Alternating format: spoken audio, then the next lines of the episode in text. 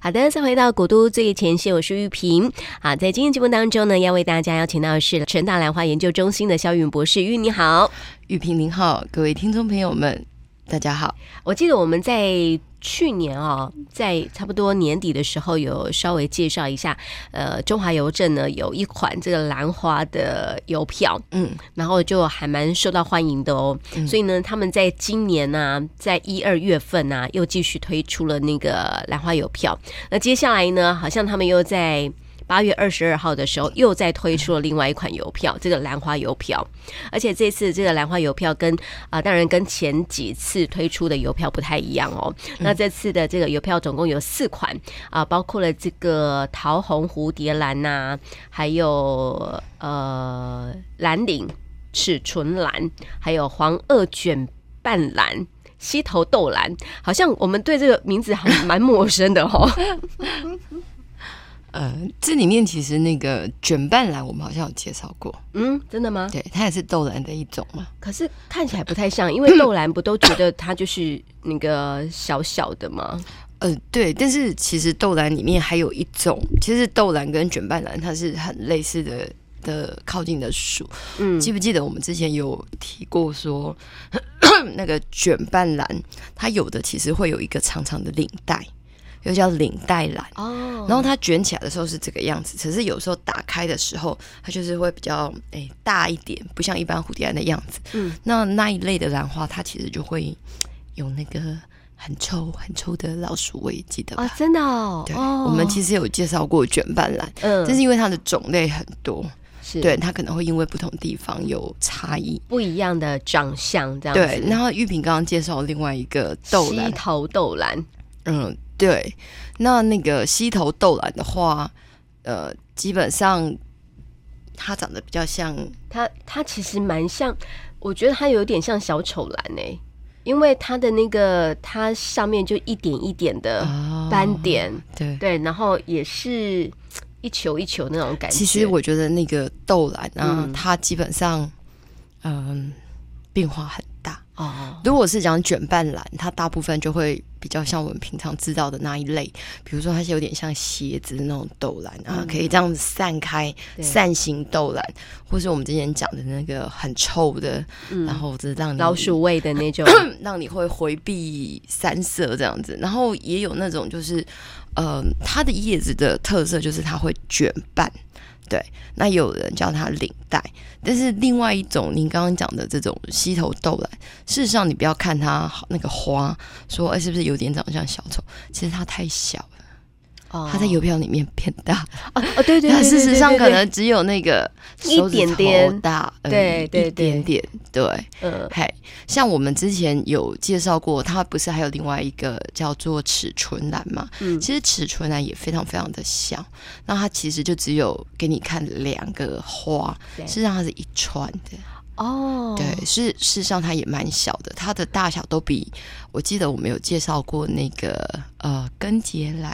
嗯对不对？我记得邮票里面也有出过根节兰。哦对那时候我们有跟大家说，那个根节兰啊，其实就很像那个小像人，哦对对不对嗯然后那个大陆就说它是虾脊兰，对对对不对，对很像很虾像子一样啊，然后当它变红的时候，就很像煮熟的虾虾子一样对，虾对脊兰。那我们刚刚讲这个尺寸啊，你如果注意去看它的那个花瓣，我们再请玉萍把那个。邮抛在票那个、嗯那个脸书专业对，你注意看它的尺寸栏，它就就是它会多了很多那个细细的，对对，对，对就是很像就是虾子旁边的那个角角一样。但是它比较虾脊兰的意思是，它比较像是呃，就是呃，你就说像鸭子好了，这样 k k k k k，啊，因为它很小，对，它不是那么大，它没有像根节兰的大小那么大，嗯，它其实比它小很多。哦，所以会叫那个齿唇兰呐、是不是有点就是一齿一齿这样，对像一牙齿齿一样一一齿齿一一齿，齿然后一齿细的细的这样对分开。可是你注意看这个齿唇兰，跟我们一般讲的那个金线莲、鱼骨兰，嗯其实又有不同哦。哦，其实我觉得有兴趣的观众朋友，或是请玉萍把这三种兰花同时抛在网页上，大家可以比较一下。那如果有那个听众朋友有兴趣，也可以诶帮、我们分享一下这其中的不同。对第一个就是这个根节兰的花，对，诶、它花的大小对，那长什么样子？嘿嗯，记得哦，大家要以等比例来看它。对，然后呢，第二个就是我们知道的金线莲，金线莲，它是不是叫鱼骨兰？对，对，嘿。嗯然后我们今天又多知道了一个叫赤春兰，嗯，对，大家来比较一下。第一个最大的应该是大小，哦，嗯它大小就应该可以比得出来的，对不对？对嗯，对对，他们细看那个花还是有不同，所以我觉得这个留给听众朋友，就是请玉萍把照片 PO 上去，然后听听众朋友仔细看一下嗯对，记得尺寸很重要。嗯，对，那我觉得这三种兰花，我觉得是呃这一类兰花的一个代表，对，就是长这种形状的，嗯，所以我觉得大家可以看一下，因为我还没有查一下这个齿唇兰它是哪一个亚科的，嗯，对，或许它也是属于兰亚科的一个一种，植物，对、嗯我还没有查，我要再确认一下。但是我们刚刚讲的那个金线莲，嗯，还有那个根节兰，其实它们都是属于兰亚科的，搞不好是一样的哟。嗯，我觉得还蛮像的。因为它们蛮像的，我觉得齿唇兰就感觉好像是鱼鱼骨一样，所以我觉得要查一对下，啊有可能是类似的，嗯但是这个还是要看那个 整个大对大方向的那大嗯个形态特征。是那刚刚玉萍有讲到另外一个是溪头豆兰。西头豆兰对对，这个我嗯其实也要查一下，因为不过我觉得它也是树兰亚科的，应该没有问题。我嗯们其实之前有介绍过另外一种叫做格距兰，格距兰哎，蛮久了。哦，对真的哦，难怪忘记了。 格距兰是哪个格？隔隔开的隔，呃，是对，嗯然后距就是距离的距，嗯对，它其实也是这样子，就是一朵一朵，它的形状就比较像，但是大小上我也是还要再确认一下。嗯对，嗯，因为那个西头豆兰啊，真的也还蛮特别的。它可能要查一下它的英文名字，嗯然后就可以去对一下，说它，因为有时候那个大陆的名字跟台湾的名字用的有不太一。样，对对而且我觉得他这一次呃那个中华邮政啊推出的这个四款的兰花邮票啊，我觉得都还长得蛮特别的，而且我觉得重点哦，它不是用照片，嗯，它一定要用画画的，的对，哎因才为可你以如变果大嘛。对， 是这样的重点。因为我跟你讲，你那个嗯照片再怎么把它就是变大，它那个抽象感还是不太够的。嗯，呃对是，他就没有办法把它画的很精细，像我们对刚刚讲到的那个齿唇兰呐、啊它它就大没概有就嗯没有办法画出那个那齿。个齿的感觉，对一节一节这样子对几 k 几 k 那种感觉。对，我记得我之前好像有拍过另外一种叫寄存兰，没嗯关系，我们下次再把同样，我们先分别刚刚讲的那个鱼骨兰啊、对，嗯夏脊兰啊，还有这个齿唇兰，到底有什么样子的不不嗯同？同，对，然后我们再来看看说，哎、到底还有哪一些？嗯因为这些其实你如果到山上去，它其实就像路边的野草，对呀、你根本分不出嗯来，因为它有非常很小，，对不对？对，它刚刚很有小，讲到说那个卷瓣兰，对，它就不到一个小小拇小拇指的一节。卷瓣兰算比较大一点了，哦，真的吗？对，那个尺寸它啊一定比它小，哦，对，那真的就就看不到那个它的一 chiki chiki 的感觉了，你可能要蹲下去，然后是把那个放 大吗？ 用那个微距镜放大，你才能看得比较清楚一 点。是，金线莲基本上也算大，对。嗯，是，所以我们待就是呃，在脸书上面可以让大家去稍微来看玩一玩下看这样子，对对对对对对对。那另外还有一个哦就是可能大家就比较熟悉了，就是蝴蝶兰呐、它有那个桃红蝴蝶兰哦，可是我觉得它长得真的好像鸡蝴蝶兰哦，对啊，所以刚刚那个玉敏给我看的那个英文名字，因为其实邮票的右上角会标上它的那个英文英的文署名跟种名，嗯事实上它就是台湾的原生种小蓝玉蝴蝶兰。啊，对，但是我不太知道，呃，就是它是不是有另外一个署名叫呃桃红蝴蝶兰？嗯对，但呃，基本上在最原始的这个小蓝与蝴蝶兰，它原始的命名其实不叫小蓝与蝴蝶兰，那是我们台湾自己叫去的。取的，对，它应该正统的名字就叫做鸡蝴蝶兰，鸡就是妖姬的那个要去鸡。嗯因为那个 equitrice 的那个 equi 的意思就是小的意思，嗯对，然后那个 trees 就是英国人呃，就是在解释说这个在马上的这种英姿，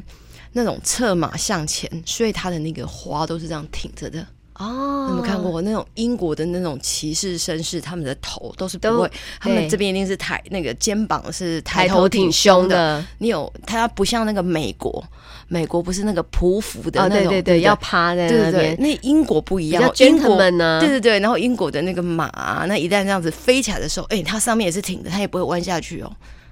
要维持一贯的绅士。所以他们那种风有帆一个形容词，就是策马向前的那种感觉。哦，就是 equisis，我们好像之前有介对，我绍们有到，哦介绍，过，对，它就是有点像是那个策马向前的那个对绅跟士那一个样绅士一样。嗯那因为他最早在那个小蓝屿被发现，那发现他的当然也是英国人。哦，对，对，那当然就取这个名字啊。 那后来，因为他绝迹很久了，那再发现他的人，其实应该就是这一次这个邮票画的这个作者钟诗文嗯钟先生。对，那当然在原始的这个 equitus，它的颜色有很多种。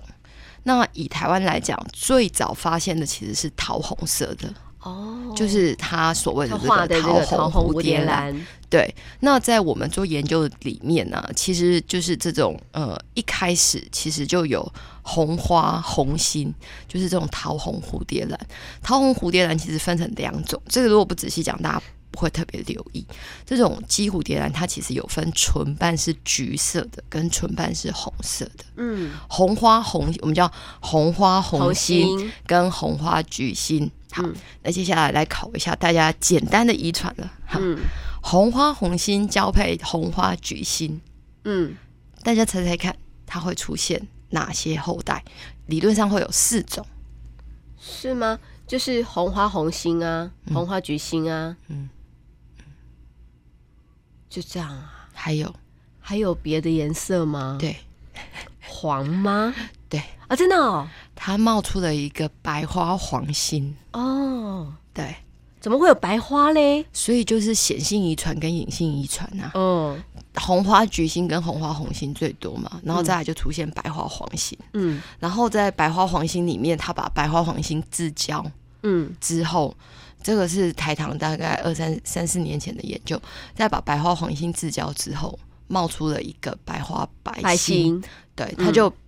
就出现两种，就白花黄心占多数，嗯然后冒出了另外一种白花白心。哦，但是告诉大家一个非常有趣的现象，就是在我们的那个研究的栽培过程里面哦，这个白花白心哦特别不抗病，特别容易被 虫咬。哦，因 为它基因比较弱，呃，不知道知道它吗，我不晓得哎、我但但是普遍上就是白花百姓特别的难养，因为它不是，它是在培育之后再培育的耶。对吧呃，我觉得跟那个可能没有太没有大的关关系系，哦但是、嗯呃，我们我们也教听众朋友一个字叫做阿 爸阿爸， A L B A 阿爸，那我们怎么念呢？阿爸阿爸嗯，它的意思就是白话的意思。嗯，所以如果说你今天去参观蓝展，嗯你看到有一颗拖鞋，因为它整颗都白的，它上面写阿爸，嗯，对，那它就是这个白化变种的哦，变种，对，就是纯白的变种。那大家很很喜欢去找是不是有这种纯白的变种？嗯，对，因为这种会造成你在育种史上非常大的差异。怎么说？怎么说哈？嗯好，我今天刚刚讲说，呃，桃红蝴蝶兰，对不对？嗯，然后刚刚讲白花白心，对我、白花白心出现之后，我是不是可以拿白花白心去教出不同的颜色？对啊，对因为它很容易变成对别人对颜色嘛对，嗯，那后来在就是 Equitrace 鸡蝴蝶兰这系统里面，有找到了一颗三彩珠，叫做白花紫心。有紫的哦，对，那 Equitrace 它最强的一个特色，其实呃，我们常说台湾虽然只有两种，就是原生种，一个叫做台湾阿嬷，嗯对，现在也有叫阿佛代嘛，对就是呃 Phenolepsis 阿佛代跟 Phenolepsis equitrace，嗯但是这两个原种非常的重要，它占了台湾目前所有的栽培种，大概有将近三分之二以上。哦对，嗯三分之二到四分之三，就是你裸两个，但是光是含有小蓝与蝴蝶兰，就是这个鸡蝴蝶兰兰的后代，大概三万种里面有将近两万三这么千多种。哦，为什么？其实是一个非常重要哦，就是大家在了解就是台湾整个蝴蝶兰的育种史里面哦，大概你如果认识小蓝与蝴蝶兰、寄蝴蝶兰，你就可以体会 为什么蝴蝶兰大部分你要它梗长。开很多花，基本上在蝴蝶兰的书里面就只有两种做得到，一个是 equitris，嗯一个是 Doritis。对，那 Doritis 它是一个 我们叫朵莉蝶兰，嗯但是朵莉蝶兰它没有那个姬蝴蝶兰的这种弧线，哦它比较像直直的对，唱场。嗯，对，而且它也不是这种侧马向前的样子，它那垂个垂的呃不是，它不是是哦直挺挺的，啊，而且它的花瓣一个是有一点点那种外翻，但是它侧马向前，它还是有一个角度的。嗯那如果是那个朵莉蝶兰，哎、那个不太一样哦。嗯它的发型，它的那个花的那个形状会整个就是，你如果就是如果你真的是用那种呃 equitris 原本的名字来命名的话，就是一个是美国人骑马， 哦，还有一个是英国人骑马，但是他们的那个花梗啊，嗯，英国人骑马它是有，它还是有那个韵律的，对你知道吗？有动态然那种后感觉。这个呃，美国人骑马，我们这样子有没有种族歧视？没有没有没 有，美国人骑马，他一定有个标准动作是要平贴在马上的。嗯，他就是对要奔跑的那种感觉对啦，对对对，呃就是抗风阻有没有？对 趴在马但上，但是我不是说朵莉蝶兰它是就这个样子的，嗯基本上它是都是直挺挺的，它对反而没有那个弧度。嗯，对，就哦是但是它还虽是然是有点是乌弯的，但是嗯你要把那个弯想象一下，它其实都是直的，直立只是它的哦花是比较较像那个弯样子的的，哦，整个花型。嗯，对，那那个姬蝴蝶兰，它本身是打的比较开的，开就是这样这样子那种对感觉，一个是弯的，那一个是一个这样是挺起来的，一个是弯的这种感觉。对，然后嗯你看哦，我们刚刚讲这个姬蝴蝶兰，它有几种颜色？呃，已经有红色、橘色、有六种啦，白色、黄色，黄色还然有后紫色多啊，花心，对，还有多花心，对不对？嗯然后梗呢又挺，对对不对？那基本上你看台湾现在交配出来的色花，几乎都有它的血统。哦，就有它的特性这样子，只要你希望它多花，对，你一定要去找多花的原种来交。嗯，那当然叫吉蝴蝶兰，是，对，而且它本身的抗病性也比较好，也比较好。，嗯，对，那你教了阿嬷，阿嬷的缺点就是，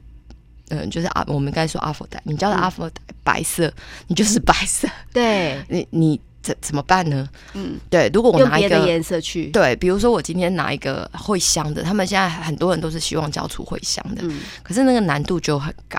那比如说我拿一个一朵的会香的，好，我第一代如果我想要去教一块垂丝，其实这不一定教得出来，也有可能教得出来。比如说我们实验室就教出一组、嗯是一块垂丝教那个白拉斯亚的，哦就会香的。是，它教出来就是中间型，嗯嗯，那一块垂丝它通常它一个梗可能有十十几朵花，那我们教出来的花呢，就比白拉斯亚再小一点。嗯，对那我们拿去教的是桃红，呃，桃红就是这个桃红蝴蝶兰，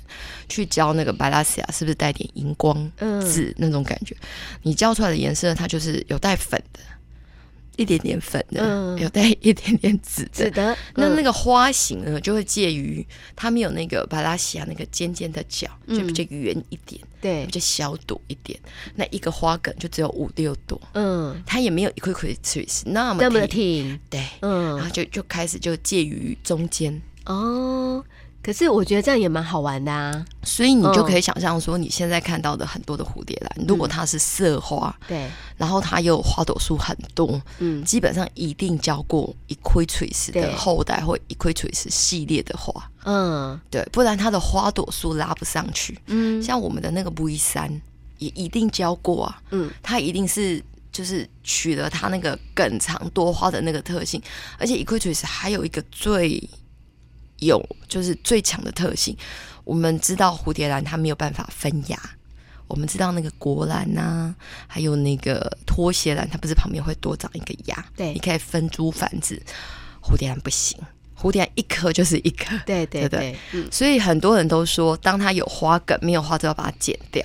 就有另外一个业者说，千万不要剪掉它。其实剪掉它，它反而不会开花。为什么？就是他就告诉你说，就告诉这个植株，你不需要开花了，你要休养生息。